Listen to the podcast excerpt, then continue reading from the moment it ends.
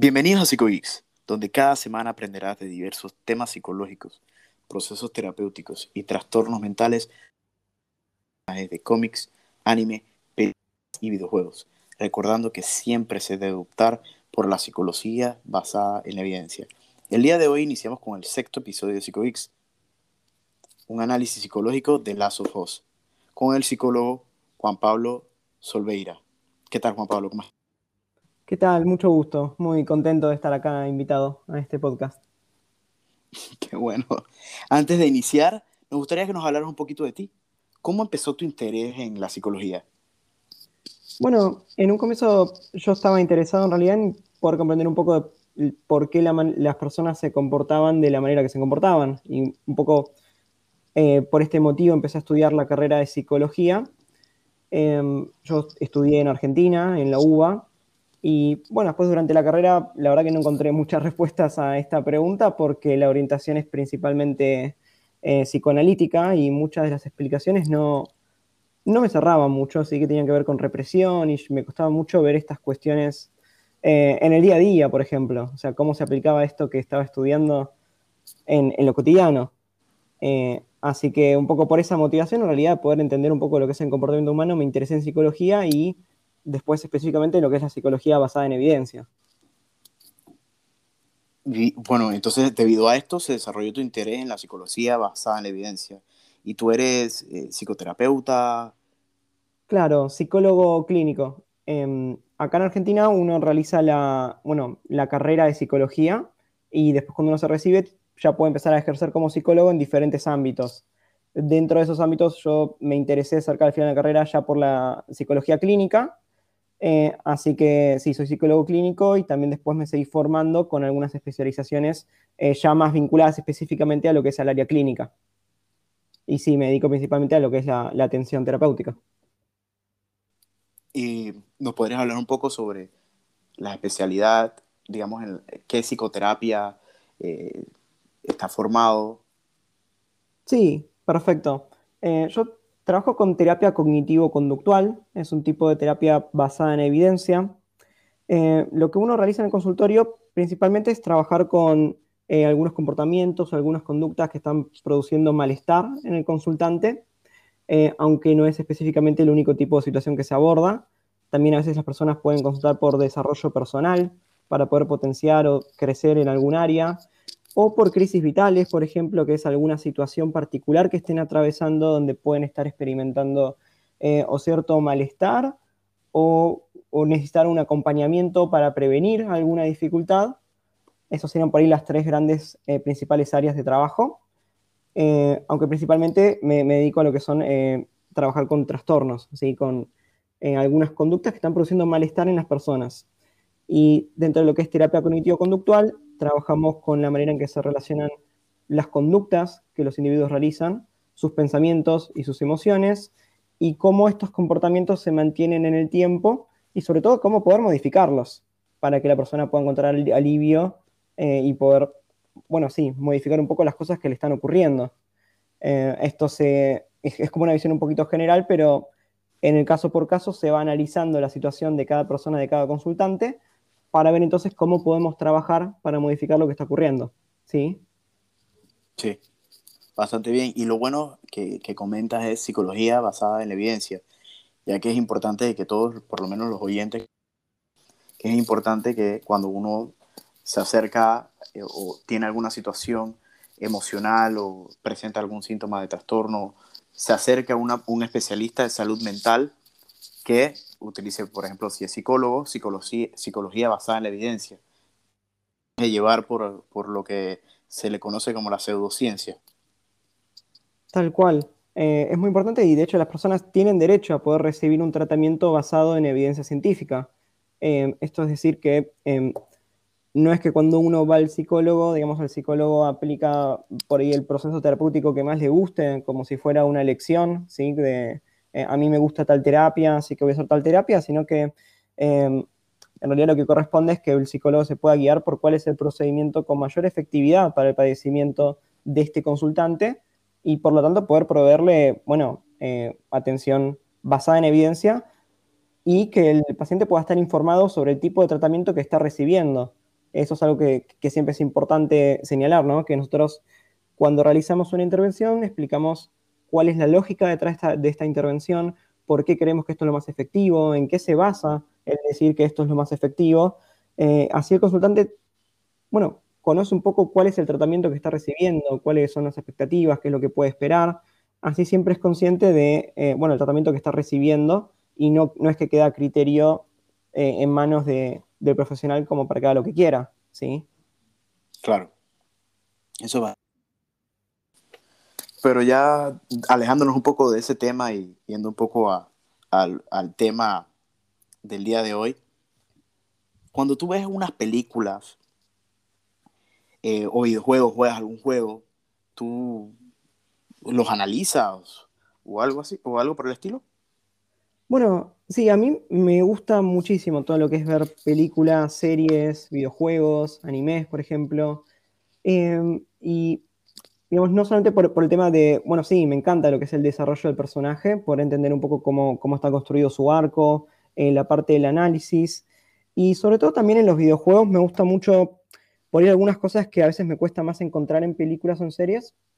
En videojuegos a veces me gusta mucho lo que es la atmósfera, que es, por ejemplo, em, la manera en que está construido el mundo, en donde, en donde uno puede controlar el personaje, cosas como el ambiente o la restricción de movimientos en la jugabilidad, que también van un poco em, expresando las emociones o evocando de alguna manera emociones eh, que, es una experiencia muy copada que a veces uno puede no tener con películas o series. Eso creo que es un punto muy, muy destacable, destacable de los videojuegos.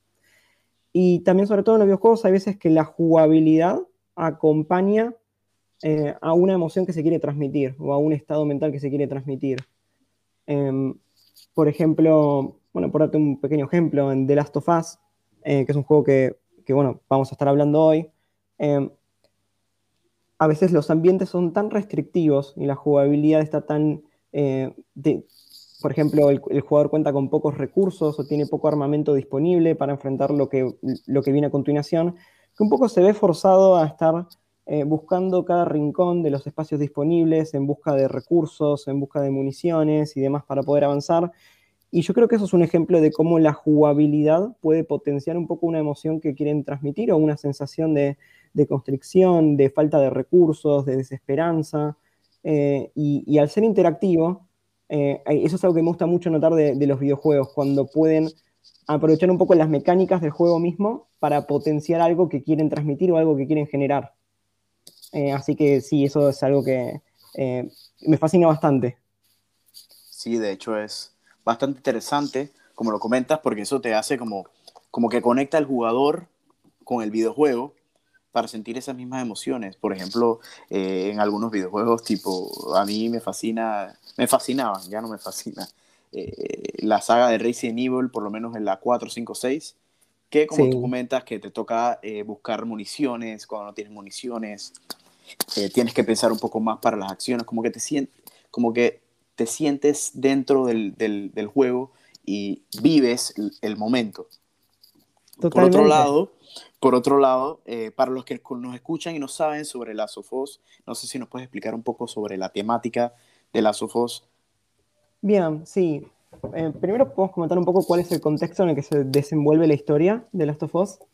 Eh, básicamente nosotros primero tenemos un prólogo en donde vemos, eh, bueno, una niña viviendo en el mundo moderno, en el mundo actual, em, cuando de repente hay un apocalipsis, una especie de epidemia, infección, que en el momento no está muy claro, si es todo muy súbito, Resulta que es una especie de infección en lo que podría entenderse como zombies, con alguna diferencia, no son zombies, sino que son, más bien infectados. Eh, sí, son personas que cuando están infectadas se vuelven hostiles hacia otras personas, empiezan a mutar y ser contagiosos.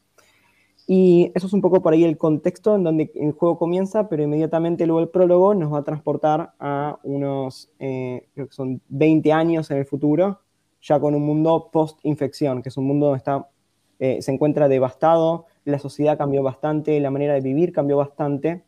Eso es eh, un mundo medio post-apocalíptico, que es eh, donde se va a desarrollar la historia.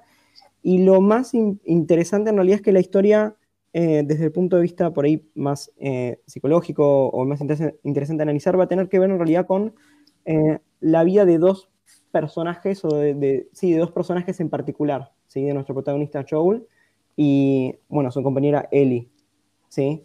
Em, básicamente, cómo es que ellos se desenvuelven en este contexto. Esto es lo que le va a dar la riqueza emocional que tiene el juego. ¿sí?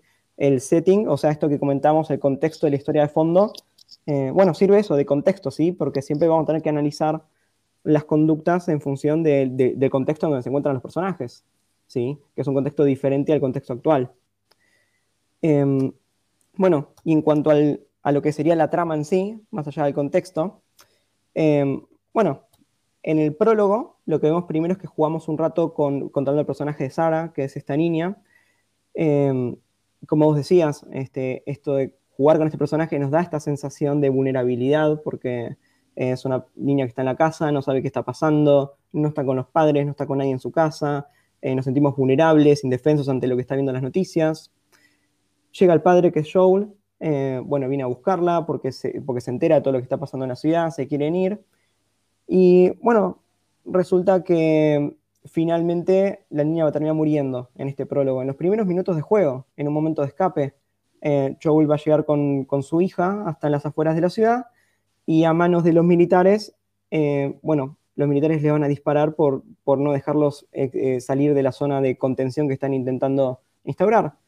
Eh, y esto es el comienzo del juego, ¿sí? esto recién es el prólogo, pero ya es como un comienzo muy duro y muy fuerte que marca un poco una temática que va a estar de fondo durante todo el resto del juego. ¿sí? Es importante notar entonces que Joel pierde a su hija no en manos de los infectados o de los monstruos, sino en manos de otros humanos, de una manera muy súbita, dolorosa, e inmediatamente después eh, nos transportamos 20 años a lo que sería el presente en el juego, ¿sí? Y ahí seguimos viendo un poco el desarrollo de Joel. Y lo primero que vamos a notar es eh, el cambio que tuvo este personaje con los primeros minutos del prólogo en donde lo vimos y lo que es el presente. Joel es un personaje que primero se despierta a medio de la noche teniendo estas pesadillas, donde recuerda por ahí la muerte de su hija.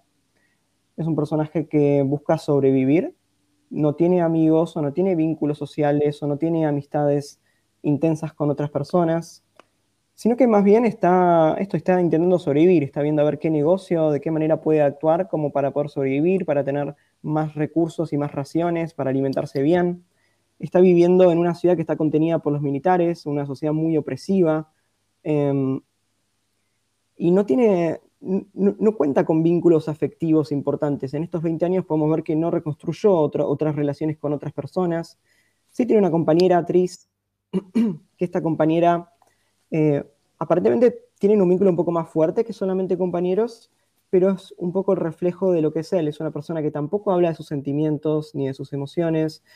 Eh, son personas que son muy concretas y muy pragmáticas y muy frías. Van a estar buscando cómo sobrevivir y, no van a confiar en las otras personas. Entonces, ya en los primeros minutos, lo que nosotros podemos notar es cómo este mundo, este contexto y estas experiencias en particulares que vivió Joe fueron afectando un poco su visión del mundo, su visión del futuro y sobre todo su su visión de las otras personas. Es un personaje que no va a confiar en otras personas, no se va a querer abrir a otras personas eh, y tiene un pasado doloroso que aparentemente no, no habla y no comunica con otras personas.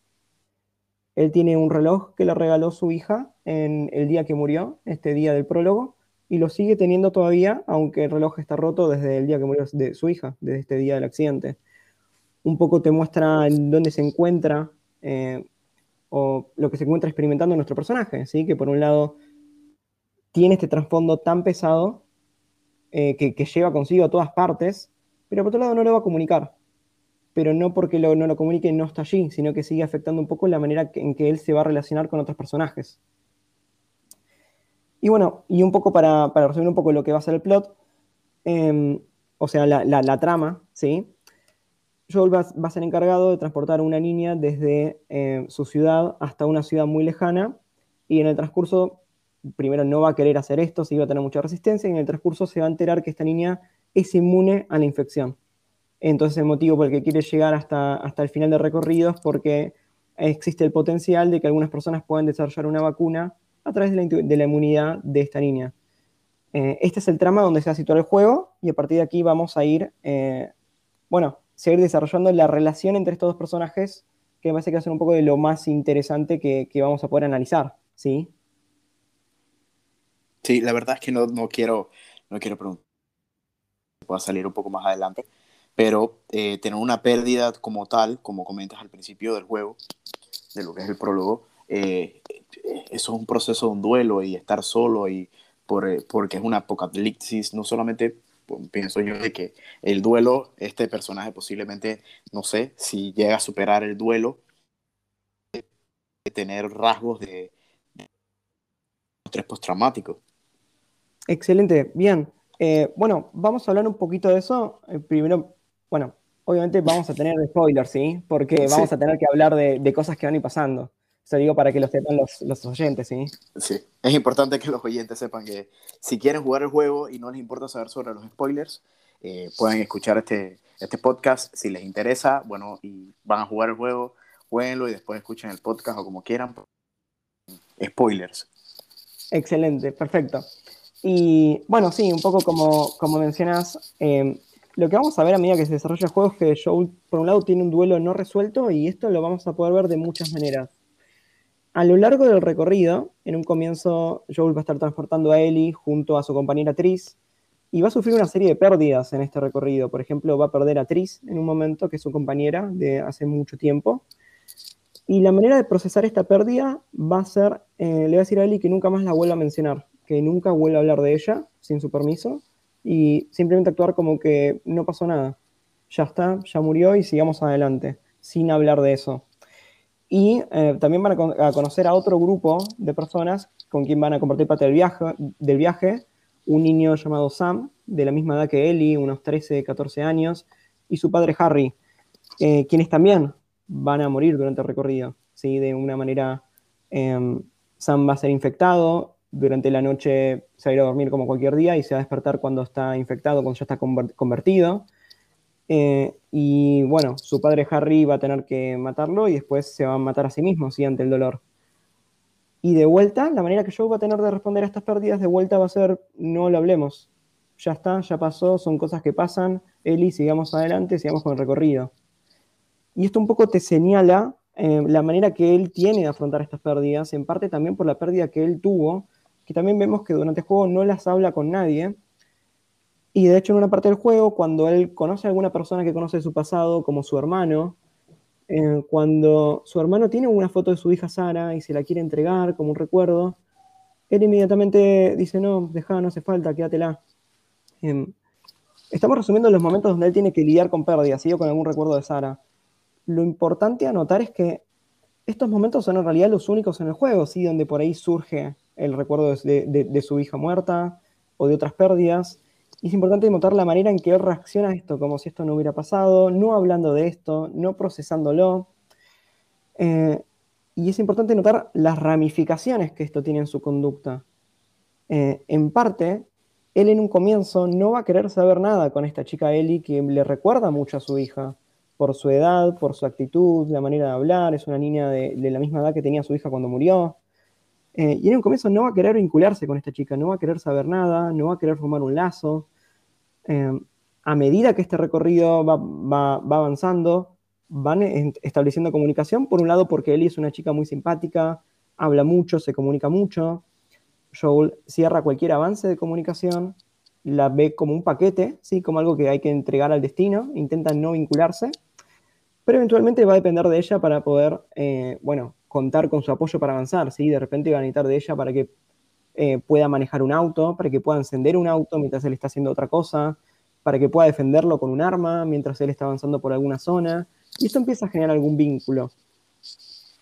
Y lo interesante, uno de los momentos más interesantes y, más ricos del juego, tiene que ver con más o menos a mitad de camino, cuando él llega hasta una ciudad donde se encuentra su hermano, y Joe le cuenta a su hermano lo que le está pasando con esta niña que no la quiere seguir llevando, que está sintiendo una responsabilidad muy grande, que está sintiendo un peso muy grande por tener que transportarla, y por eso le pide a él que la termine de llevar hasta, hasta, el destino.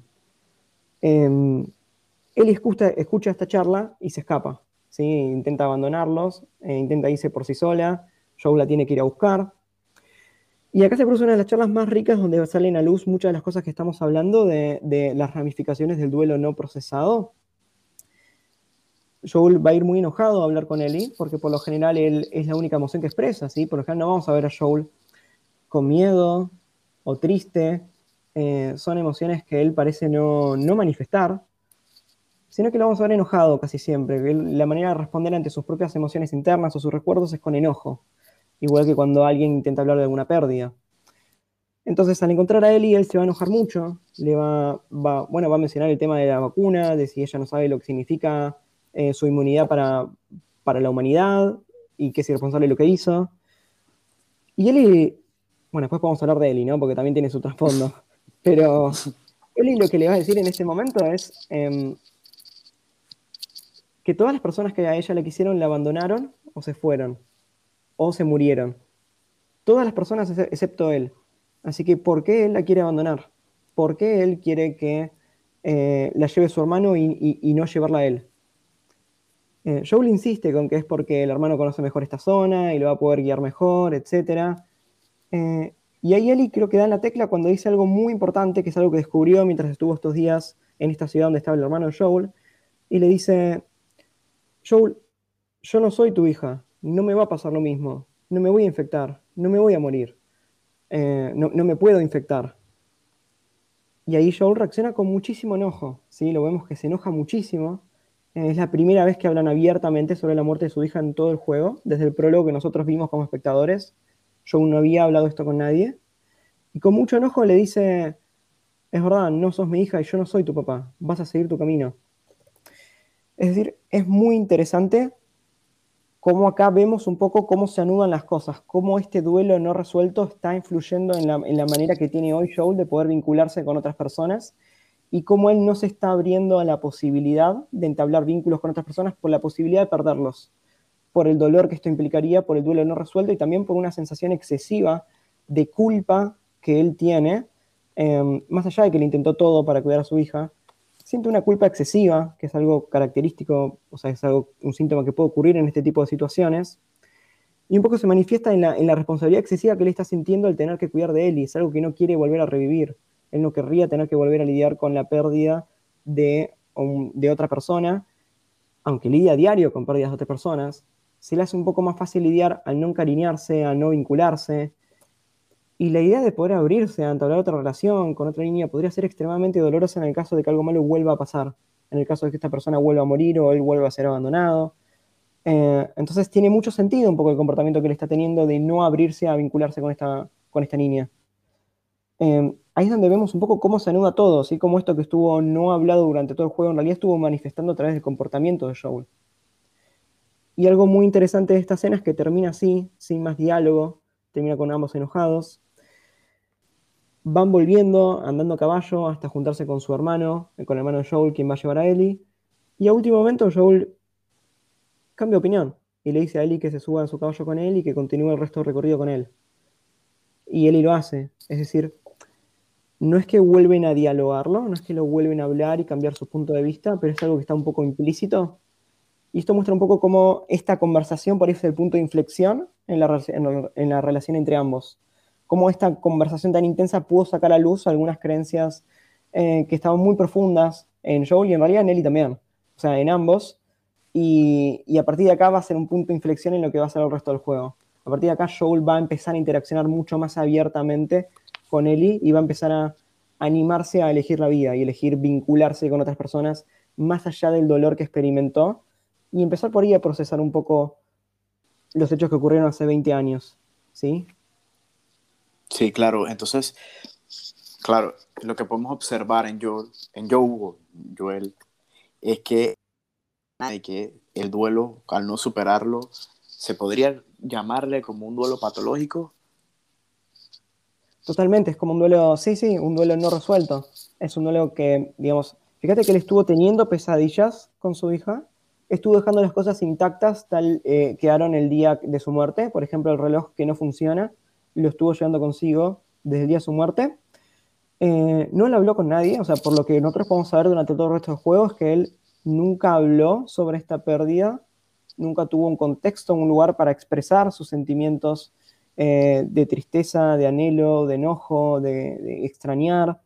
Tiene un montón de sentimientos que no expresó y esto afecta la manera que él tiene de vincularse con otras personas, totalmente. Eh, esto que decíamos de la manera de no abrirse emocionalmente con otras personas y solamente intentar sobrevivir. Eh, podríamos decir esto tranquilamente, sí.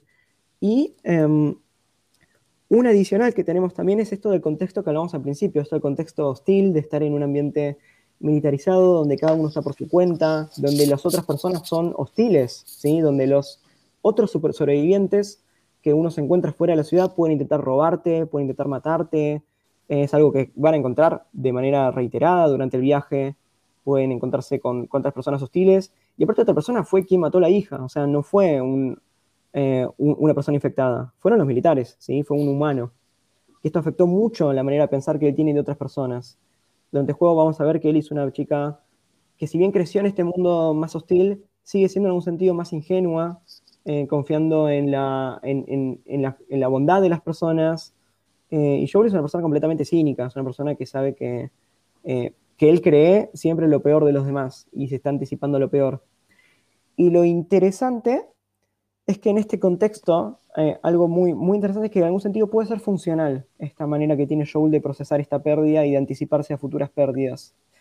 Eh, porque no, es tan, no resulta tan simple señalar si Joel tiene una creencia irracional, Joel tiene un miedo racional a, eventuales pérdidas, así que por eso no se vincula con las personas. Porque lo que encontramos es que en este contexto, que es tan diferente a nuestro mundo real, las pérdidas realmente ocurren muy seguido y son muy dolorosas y en algún sentido estar evitando vincularse con estas personas puede ser una manera de reducir un, dolor real que sentiría si, él se vinculara y sufriera estas pérdidas. Entonces esto es como que complejiza un poco más el cuadro todavía, el, contexto en el que nuestro personaje se encuentra. ¿Sí? Sí. Importante porque comentas el punto de que como todo está militarizado, viven en una supervivencia constante, el es mantenerse a la defensiva siempre. Es difícil confiar en alguien porque puede robarte, te puede asesinar para, para por ejemplo, eh, robarte y tener eh, todo lo que, todas eh, las municiones, digamos, de armas o comidas o suplementos, lo que sea, es algo difícil. Entonces, digamos, si como comentas, el eso con el proceso de duelo que nunca, no lo superar, no tener, no poder abrirse, eh, hablar con alguna amistad, no tener amistades, mantenerse encerrado, mantenerse emocionalmente con las demás personas. Esto lo complica a él de una manera grande y esto también le sucede a muchas personas, por lo menos al cerrarse después de un proceso de duelo. Y, y es algo que, que, es algo es un proceso normal muchos de nosotros, todos, de hecho todos nosotros pasamos por, llegamos a pasar por un duelo, ya sea por la pérdida de una amistad, la pérdida puede ser de un trabajo, puede ser de cualquier otra cosa, algo que sea, que sea fuerte, que nos ligue o estemos amarrados emocionalmente a algo, ya sea tanto como una persona, un animal o digamos un trabajo, por ejemplo, ¿no? Totalmente. Em, nosotros podemos pasar por un periodo de, aislamiento o de, retrotraimiento social, luego de, por ejemplo, un proceso de pérdida. Em, muchas veces también sí tiene que ver con, aquello que fue perdido, ¿sí? con la importancia que tenía nuestra vida, porque tenemos que atravesar un proceso en donde vamos a, primero, bueno, tener que aceptar la pérdida, en primer lugar. Eh, vamos a tener que resignificar lo que esta pérdida significa para nosotros, ¿sí? cómo afecta nuestra vida, cómo afecta a nuestros objetivos de vida, nuestras metas, nuestros valores, cómo vamos a lidiar en el día a día luego de esta pérdida, cómo nos vamos a ajustar a nuestro contexto y después cómo vamos a seguir de acá en adelante, cómo vamos a poder hacer espacio emocional para, por ejemplo, eh, si, si es que perdimos a otra persona, animarnos también a entablar vínculos con otras personas y animarnos a amar a otras personas sin que esto signifique eh, no estar amando a la persona perdida, ¿sí? sino que poder eh, entender que existe la posibilidad de que hay lugar para, eh, para, ambas cosas. ¿sí?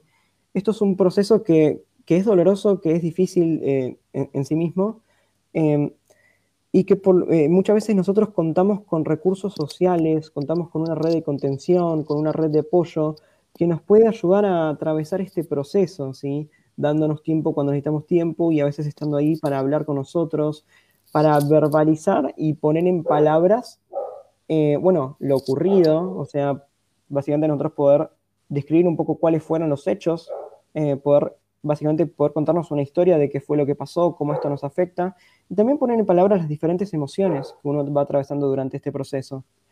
en este caso, volviendo un poco al, caso de Joel, eh, no solamente perdió a su hija, sino que esto se dio al mismo tiempo que el mundo entero cambió. Él perdió todas sus redes de contención, sus redes de apoyo y cualquier cosa que pudiera darle significado en su vida.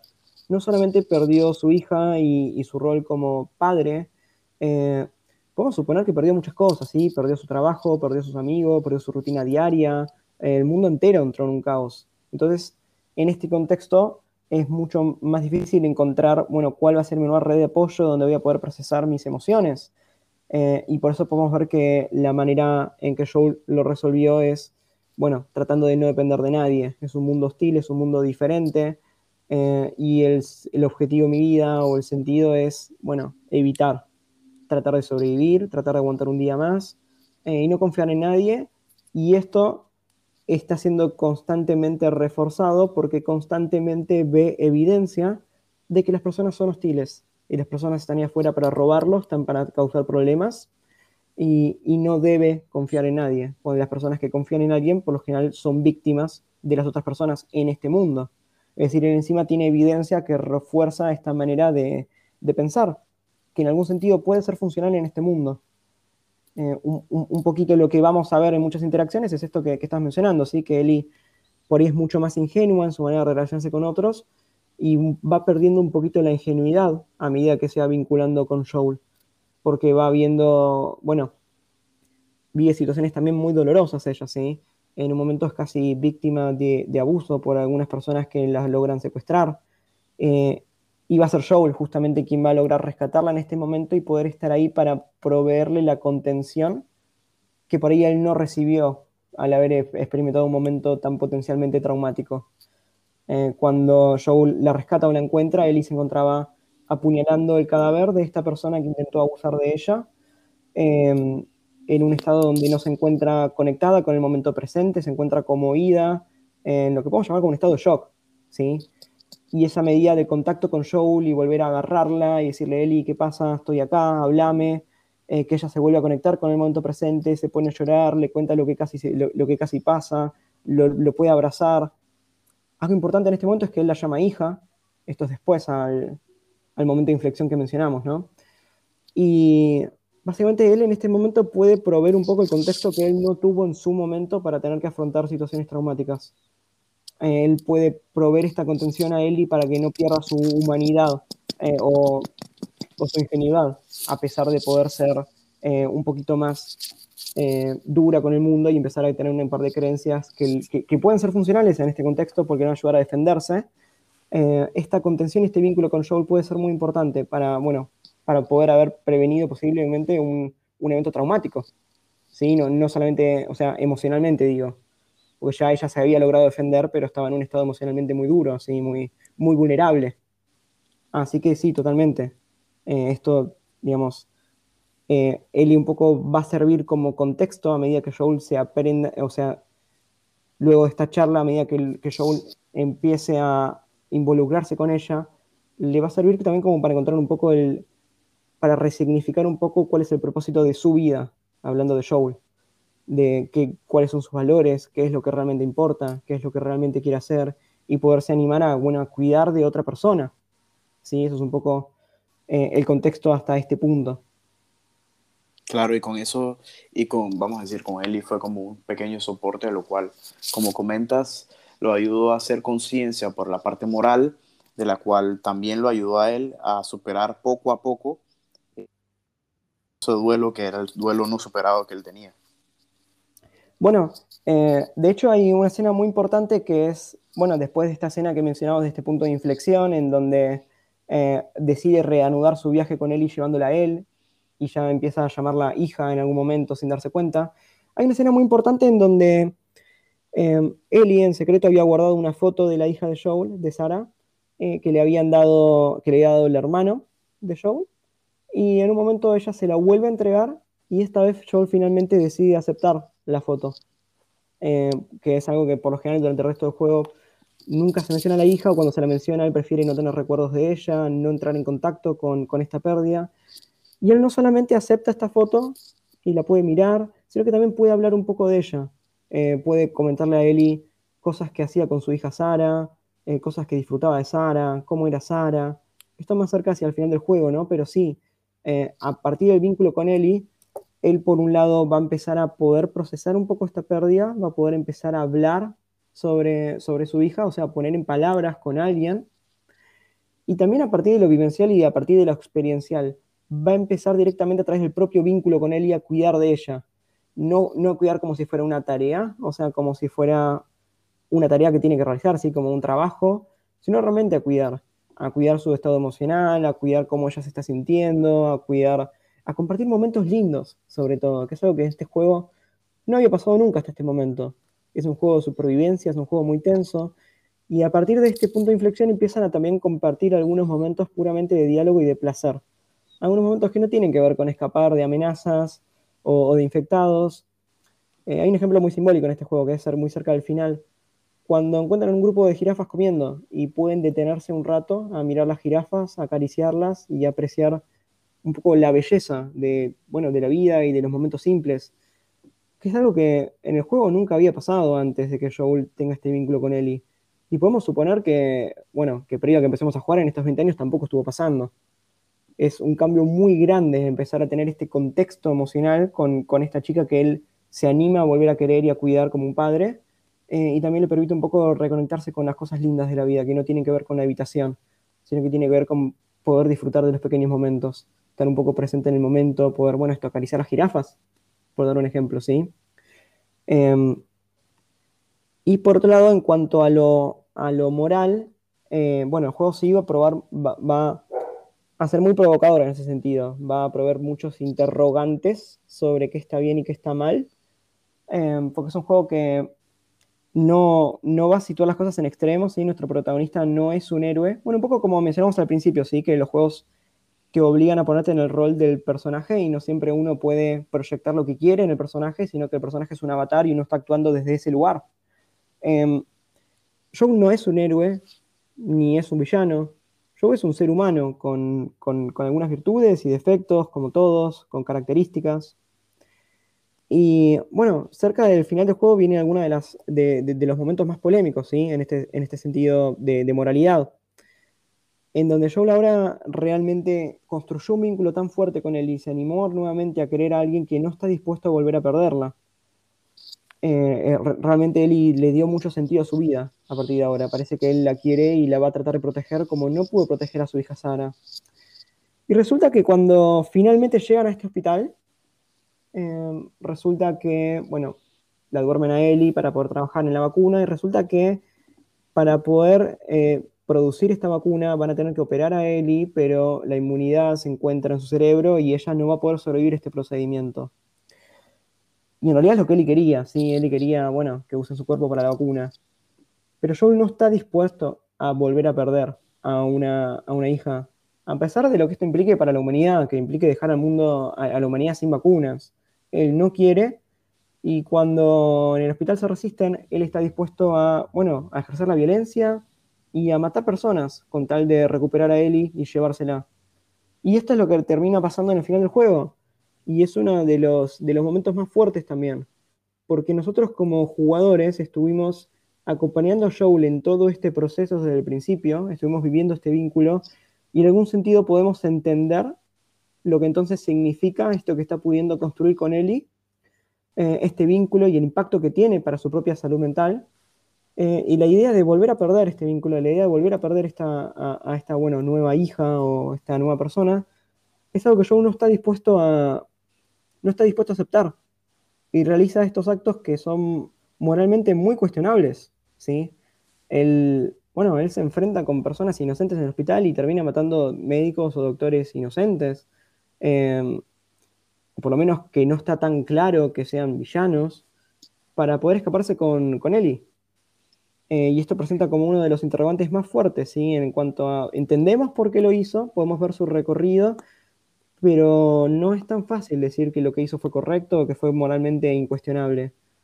Em, pero bueno, eso es un poco el camino que Joel eligió al haber encontrado este, bueno, al haberse involucrado emocionalmente con otra persona. Eligió ir a cualquier extremo con tal de poder protegerla.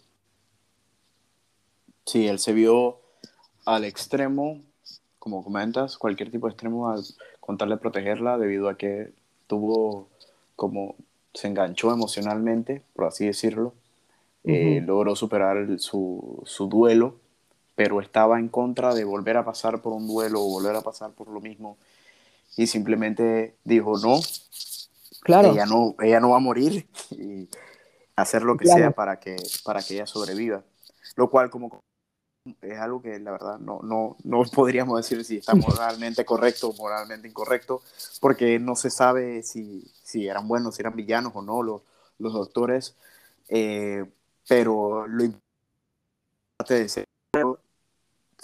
siento que el juego eh, crea mucha empatía, o sea, el juego, al vivir el juego, porque cuando uno juega se, se, mete tanto en el juego, o algunas veces las personas se meten tanto en el juego que desarrollan una empatía con el, el avatar, por ejemplo, Joe.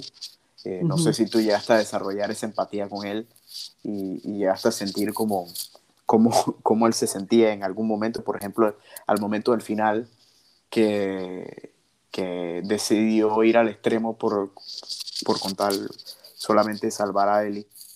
Claro, totalmente. El, el, juego es muy, es muy emotivo en ese sentido. Realmente busca evocar estas sensaciones en, en, vos como jugador para que puedas experimentar lo que tu avatar está experimentando.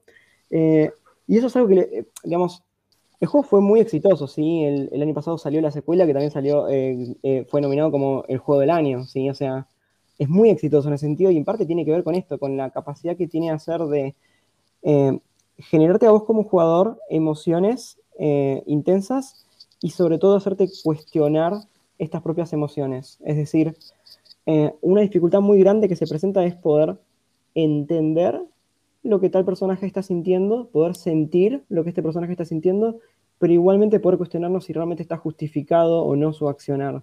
Y es el día de hoy que vos seguís entrando a, bueno, a foros de debate en internet y los debates son interminables. Eh, jugadores que, bueno, no les gustó todo este segmento final del juego porque ellos no querían matar a nadie y el tema es que no estás jugando como vos mismo, vos estás jugando como Joel, vos estás representando la historia que, los narradores quieren, que, quieren contar, ¿sí? Te estás poniendo en los zapatos de este personaje. Eh, hay personas que entienden lo que, lo que Joel sintió y lo justifican, personas que lo entienden pero sienten que no está justificado. Y es muy enriquecedor este tipo de debate y yo creo que por eso también eh, tuvo el éxito que tuvo este juego, ¿sí? Por, por la complejidad moral que se animan a reflejar en, bueno, en pantalla. Eh, y, y, bueno, un poco la secuela también siguió en esta línea, así como este, planteando algunas situaciones muy difíciles para, para uno como jugador de procesar. Eh, el primer juego termina, eh, esto digamos, lo menciono porque, porque es interesante también porque viene a colación con lo que estamos eh, hablando, ¿no? Termina eh, con Ellie despertándose, ¿no? Después de, de, de, haber sido rescatada del hospital, pero sí muchos recuerdos de qué es lo que pasó. Eh, y están como disfrutando un día, tranquilos, eh, ya eh, lejos del hospital. Y Eli le pregunta si es verdad todo lo que, que le contó el hospital, que no podían hacer la vacuna y que por eso la dejaron ir. Y le pide que se lo jure, que se lo jure por su vida, que es verdad todo lo que le contó. Y Joel la mira y le dice que sí, que lo jura. Y ahí es un poco menos ambiguo porque ahí es más claro que eso es una mentira. Eh, Joe le comentó en realidad que, que, sí, que no lo habían podido curar y que por eso le dieron el alta y se fue. Y es mentira, él dejó una masacre ¿sí? en el hospital. Pero eh, no se lo dice a Eli esto. Él le miente más allá de que, de que Eli es muy clara con que ella quería dar su vida si era necesario con tal de dar una vacuna a la humanidad. Y acá Joel le está mintiendo muy claramente con tal de nuevamente de, de, no animarse a perder este vínculo, de no querer perder este vínculo. Eh, y ahí, de vuelta, nos genera una segunda situación muy moralmente difícil de procesar, ¿sí? Porque está mintiendo y en este punto el jugador lo entiende, pero eh, es difícil justificarlo, ¿sí? Claro, es bastante difícil, porque por un lado son un poco egoístas al verle mentido y por el tema de que tiene miedo, o volver a perderla ya no solamente como si subiera, como muerte, sino perderla de que ella agarre y se va y lo pueda abandonar. Totalmente, sí. Em, o sea, e, e, eso es lo que, lo, que dejan claro el juego, ¿sí? que él no quiere animarse a volver a experimentar esta pérdida. Eh, por eso él, a partir de ahora, va a querer a Ellie incondicionalmente más allá de todo, ¿sí? más, allá de, más allá de las acciones que realice, va a, querer cuidarla. Eh, más allá incluso del propio deseo de Ellie, que el deseo de Ellie era, bueno, morir. Eh, bueno, esto tiene que ver un poco con el arco de Ellie, ¿sí? con, su arco de personaje, pero básicamente Ellie también fue una, fue una niña que Em, bueno, nunca conoció a sus padres, creció en este mundo sin un vínculo fuerte. Y su único vínculo, fuerte, que era una compañera suya, también había muerto hace unas tres semanas antes del comienzo del juego. Em, murió junto a ella, de hecho. Em, fueron ambas mordidas, eh, fueron ambas infectadas, solamente que iban a morir juntas, ¿sí? se quedaron juntas para, bueno, transformarse juntas y morir juntas. Es una historia muy trágica. Eh, pero finalmente ella nunca se transformó. Y ahí es como por ensayo y error descubrió un poco que ella era inmune. Pero fíjate que ella también, eh, es verdad esto que le dice en un momento, que todas las personas que ella conoció la abandonaron o murieron y ella se siente muy sola. Y en varios momentos del juego ella comunica que su miedo más grande es ser abandonada, es no ser querida por nadie, quedarse sola. Y bueno, tras esta pérdida de su compañera, hace unas tres semanas de comienzo del juego, el nuevo sentido que ella le encuentra a su vida, algo que le da propósito y le da una sensación de significado y le impulsa a vivir, es esta idea de que, bueno, su cuerpo por ahí pueda servir para que la humanidad desarrolle una vacuna.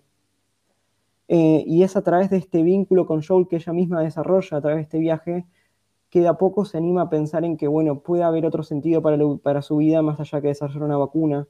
Por ahí puede empezar a, puede ser una persona querible, ¿sí? Puede ser una persona que no todo el mundo vaya a abandonar, es esta creencia nuclear la que se pone en juego en este diálogo tan intenso que ellos tienen, ¿sí? Cuando ella le dice, todas las personas me abandonaron, todos menos vos, eh, me da miedo que me abandones, que es muy honesta con, esto, con este miedo que está sintiendo.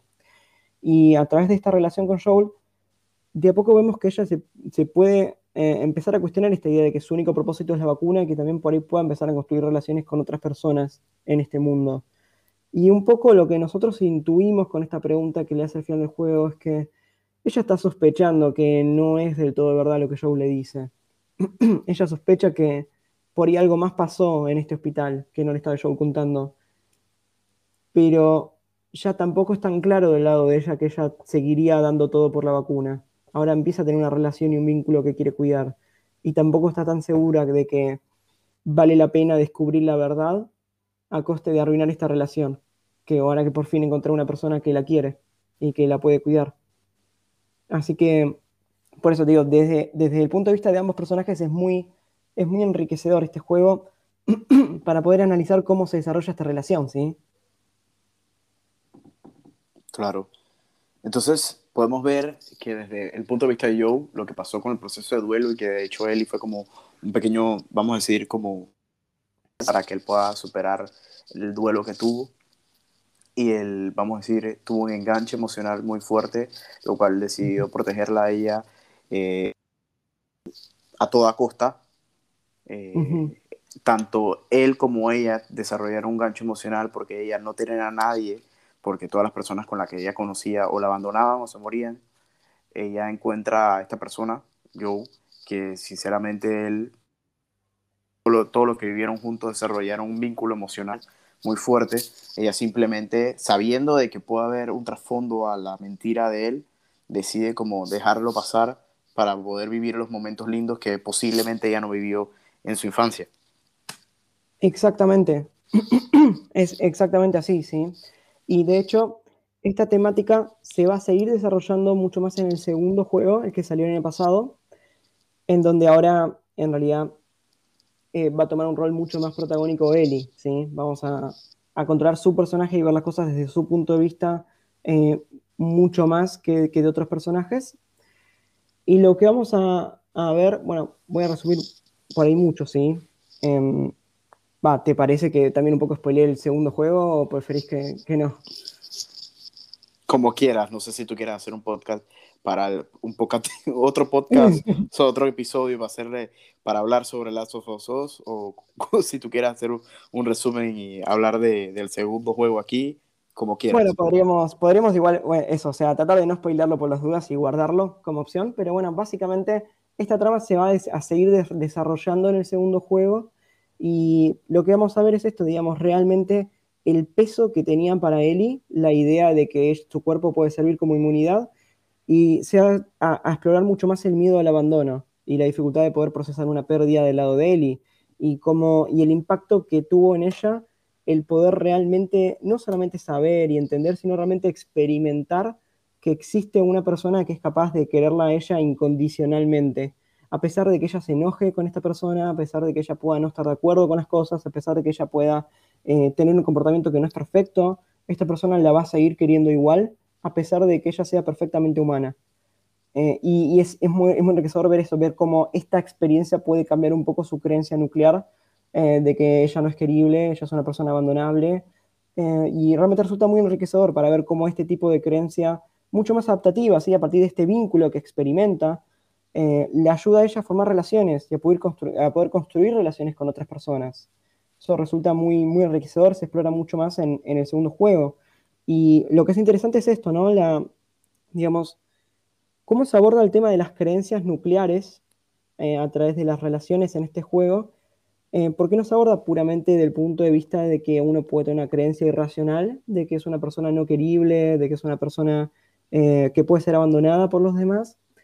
sino que también em, el contexto en el que estos personajes se encuentran es muy diferente a nuestro contexto. Entonces, realmente es muy difícil llegar a experimentar un vínculo que nos enseñe algo diferente, que pueda llegar a servir como evidencia de que realmente uno puede ser querido.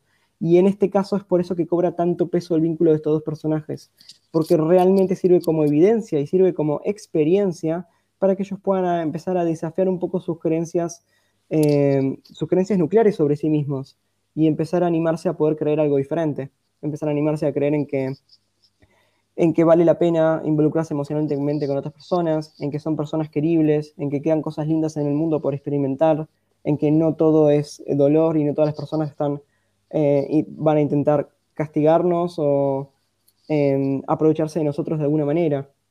Así que un poco lo enriquecedor de este juego me parece que es eso, es poder notar cómo, cómo estas creencias se van modificando a partir de las acciones concretas que ellos van teniendo en su, en su manera de vincularse el uno al otro.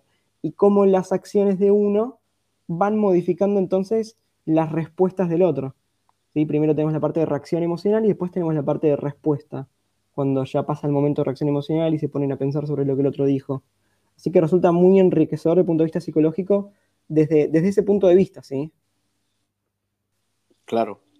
Eh, y no solamente para, por lo menos si nos escucha alguien que, que, no sepa de psicología o que no esté familiarizado con, algo, con los temas psicológicos, vamos a decir, puede ser que entre ellos dos se ayudaron como para crecer, crecieron, o sea, emocionalmente los dos fueron como un soporte uno al otro que, que los ha ayudado a volver al, vamos a decir, a la realidad, a ver las cosas claras como, como en realidad son, de que todavía existen los vínculos, de que todavía existe este, eh, buenos momentos, la realidad de, de que no todo es malo, sino que también se le puede encontrar buenos momentos a las cosas malas, de que, de que existe el amor todavía y que, y, que, y que no todo es abandono, ni todo es muerte, sino que también existe emocionales. Perfecto, sí, sí, sí, es tal cual, tal cual eso sí, del punto de vista de Joel, eso es lo que puede volver a experimentar con Ellie, eh, todos los beneficios de involucrarse emocionalmente con una persona a quien uno quiere proteger y quiere cuidar, ¿sí? A través del, amor muy parecido a que es el padre e hija, a través de cuidarla, puede empezar a disfrutar, bueno, este momento con las jirafas, por ejemplo, que son momentos eh, relajantes, que no tuvimos, que podemos sospechar que Joel no tuvo hace mucho tiempo momentos donde realmente puede disfrutar algunos segundos de compartir una experiencia con alguien. Y bueno, también todo lo mismo para Eli, al poder, eh, bueno, crecer emocionalmente con esta relación, eh, superando su miedo al abandono, poder eh, realmente creer que es una persona querible, y esto abrir, abrirle puertas para empezar a vincularse con otras personas, con potenciales parejas, como vamos a ver en, en, la continuación, en el segundo juego.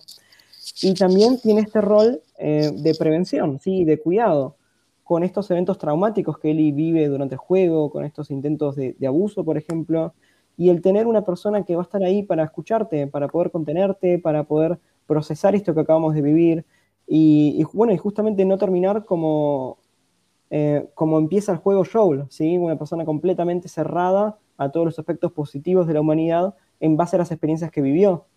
Ellie también vive experiencias muy dolorosas, pero tener esta red que Joel no tuvo en su momento, tener este espacio de contención y una persona con quien procesar todo lo sucedido, tiene también este rol preventivo, ¿sí? de, de acá en adelante.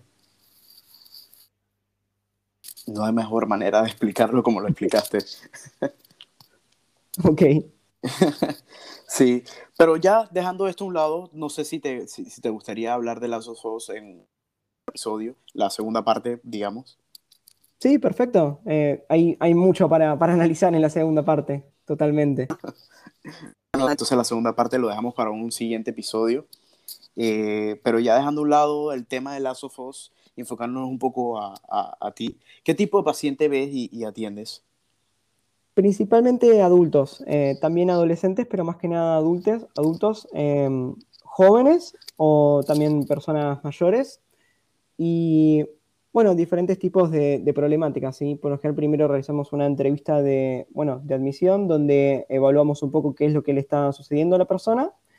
Em, trabajo bueno, con problemas de regulación emocional, eh, trastornos de ansiedad, depresión, eh, bueno, algunas otras cuestiones. Y sino también dentro de nuestro equipo eh, tenemos especialistas que se dedican a, trastornos más específicos y más puntuales. Así que en esta primera entrevista de admisión, eh, si vemos que una persona presenta eh, alguna dificultad que puede ser mejor abordada por otro miembro de nuestro equipo, siempre se, se realiza la derivación, ¿sí? Ok. ¿Y cuál, sería, cuál ha sido tu mayor reto como psicólogo? Ah, mi mayor reto, yo creo que tiene que ver con bueno, con lo que es por ahí el encuadre, digamos que, bueno, vos sabés que en realidad en la facultad se enseña mucho, acá en Argentina, mucho psicoanálisis, em, un poco por mi rechazo a esa modalidad de, enseñanza eh, y empezar a darle, a estudiar mucho lo que es la terapia basada en evidencia, no desestimé, mucho todo lo que el psicoanálisis enseña en cuanto al encuadre, en cuanto a la relación eh, fuera de lo que es específicamente la sesión, em, en el sentido de que, bueno, me costó entender que en realidad no está bueno uno, digamos, tratar de ser el mejor psicólogo del mundo, ¿sí? Estar, por ejemplo, disponible las 24 horas para atender un llamado por cualquier cosa, por cualquier problema, eh, por, varios motivos, ¿sí? O sea, realmente hay motivos terapéuticos por los cuales esto es, es, importante tener en cuenta. Por un lado, si nosotros estamos disponibles las 24 horas para responder cualquier llamado, lo que pasa es que no podemos estar brindando el espacio para la persona para que pueda desarrollar sus habilidades y pueda eh, no depender de un terapeuta, sino poner en práctica todo lo aprendido en terapia. Eso por un lado. Por otro lado, eh, tampoco es muy sostenible a largo plazo desde el punto de vista del terapeuta cuando tiene que estar haciendo esto con, muchos pacientes y no es sostenible a largo plazo. Y lo que pasa también es que cuando uno cumple con esta expectativa demasiado alta que algún paciente puede tener, eh, esto puede, ser no, puede no estar bueno para el paciente, ¿sí? Porque después, si el, tratamiento se interrumpe por algún motivo, eh, el paciente puede estar desesperanzado pensando que, ay, nunca voy a poder conseguir eh, otro psicólogo que me atienda a las 3 de la mañana, y por ahí va a estar en lo correcto si piensa esto. Entonces, eh, un poco un, gran desafío fue, fue esto, digamos, entender que una, un buen proceso terapéutico implica que uno pueda realizar una un buen labor como terapeuta, pero también ser en algún sentido perfectamente reemplazable. En algún sentido de que si por algún motivo no se puede continuar el tratamiento, eh, que el paciente también se pueda sentir esperanzado de que va a poder seguir continuando lo que venía trabajando con otro terapeuta. Eh, entonces, eh, eso creo que fue un, desafío que, que, estuve aprendiendo, ¿sí? todo el tema del encuadre y el tema de por qué en realidad hacer más y hacer demasiado no, necesariamente es terapéuticamente beneficioso. ¿sí? No, no, sé si, si quedó claro. No, claro. Excelente. De hecho, tienes mucha razón con el tema del psicoanálisis. Eh, psicólogos, de la manera más, ponerlo de la manera más bonita, decir que el psicoanálisis queda como muy vacío y, no lo sienten como psicología basada en evidencia, porque quedan, quedan con muchos espacios vacíos. Y sinceramente, para lo que es la psicoterapia o procesos terapéuticos correctos, son como lo que comentaste, ¿no? no es que no, no le, si tú estás 24 horas dispuesto a, a atender o contestar, no estás dejando que el paciente desarrollar, vamos a decir, sus trabajos psicosociales que no a trabajar en lo personalmente después de la terapia. Claro, eh, y, muchas veces, digamos, con el psicoanálisis, eh, a veces, bueno, en nuestra formación se hacía mucho énfasis en la importancia del encuadre, en las comunicaciones fuera de sesión, en cómo el, paciente tiene un horario determinado, en un día determinado, y qué es lo que pasa si, bueno, si no acude en ese horario, con el reprogramar la sesión. Y yo un poco, bueno, desestimé mucho eso cuando desestimé el psicoanálisis, desestimé todo lo que aprendí. Eh, y ahora un poquito, lo que, bueno, lo que estuvimos, eh, o sea, por ahí como desafío fue esto, ver que en realidad esto del encuadre eh, era bastante razonable, ¿sí? Algunas cosas realmente es, importante tenerlas en cuenta para propio beneficio terapéutico del paciente, ¿sí? poder estructurar de alguna manera la sesión, ¿sí? Y, y el proceso terapéutico. Claro. Por otro lado, ¿has tenido alguna experiencia con, o algún caso que quieras compartir? con algún paciente? Eh, o sea, tendría eh, por ahí que, pedir permiso a, los pacientes, ¿sí? No sé si claro. podría comentar, pero eh, ¿por qué te referís a, alguna temática en particular? A una temática en particular. Ah, bueno, en realidad diferentes temáticas, ¿sí? Por ejemplo, abordo desde, bueno, trastornos de ansiedad en sus diferentes variedades, ¿sí? TOC, TOC trastorno de ansiedad generalizada, pánico, fobia social. ahora estoy trabajando mucho con lo que es regulación emocional, en sus diferentes vertientes, ¿sí? O sea, ya sea algunos trastornos de personalidad que se caracterizan por desregulación emocional y también, bueno, eh, otras condiciones que traen aparejado desregulaciones emocionales. Eh, así que esas son como las áreas principales que estoy trabajando en este momento eh, y depresión, ¿sí? Excelente. ¿Qué es lo que más te fascina hacer como psicólogo? Lo que más me fascina hacer. Sí. Eh, yo creo que la exposición interoceptiva en tratamiento de pánico, que es esto de tratar de recrear algunas sensaciones corporales en sesión y exponernos a las propias sensaciones corporales, eh, que se usa como parte de un tratamiento para, bueno, para trabajar la ansiedad que una persona siente ante las, eh, ante las propias sensaciones corporales, valga la redundancia. a veces es como muchos ataques de pánico o trastornos de pánico digamos, se generan porque en un comienzo una persona nota algo, eh, algo que está ocurriendo en su cuerpo, alguna sensación, por ejemplo, de latido fuerte del corazón, eh, o de entumecimiento en alguno de sus dedos, o que está respirando de manera acelerada, o algo por el estilo, y eso empieza a gatillar un ciclo de pánico a la persona a preocuparse al notar esa sensación.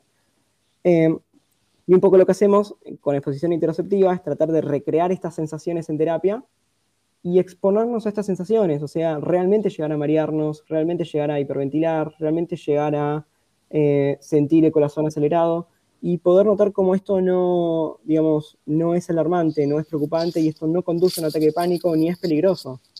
Y esto está muy bueno porque por lo general los pacientes eh, salen muy eufóricos de esas sesiones, ¿sí? Por lo general les, gusta hacer esto, les gusta, es una manera muy concreta de poder eh, superar, eh, o sea, metafóricamente, si, se quiere ver, superar lo que uno le tiene miedo, pero de una manera muy concreta. O sea, por ejemplo, lo dicen en estas palabras y es algo muy agradable de, ver y de, hacer, por lo general.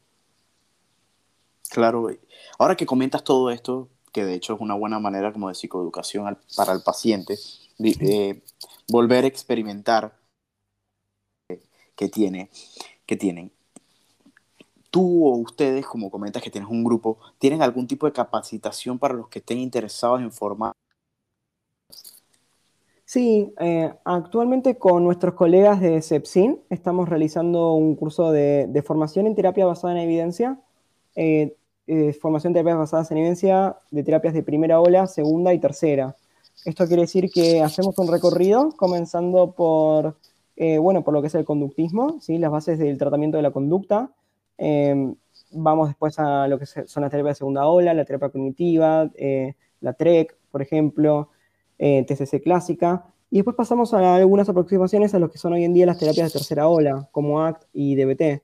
Y la verdad que es un curso que, digamos, realmente lo recomendamos mucho, sobre todo para cualquier estudiante o cualquier graduado eh, que quiera empezar a introducirse en el mundo de las terapias basadas en evidencia.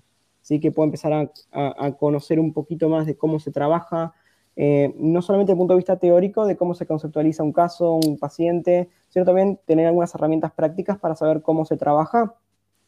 Y al final del curso tenemos algunas clases de tratamientos validados en donde, bueno, hablamos por ahí un poquito más de esto, ¿sí? Por ejemplo, cuestiones más de psicoeducación específica para algunos casos, algunos trastornos, algunas problemáticas específicas.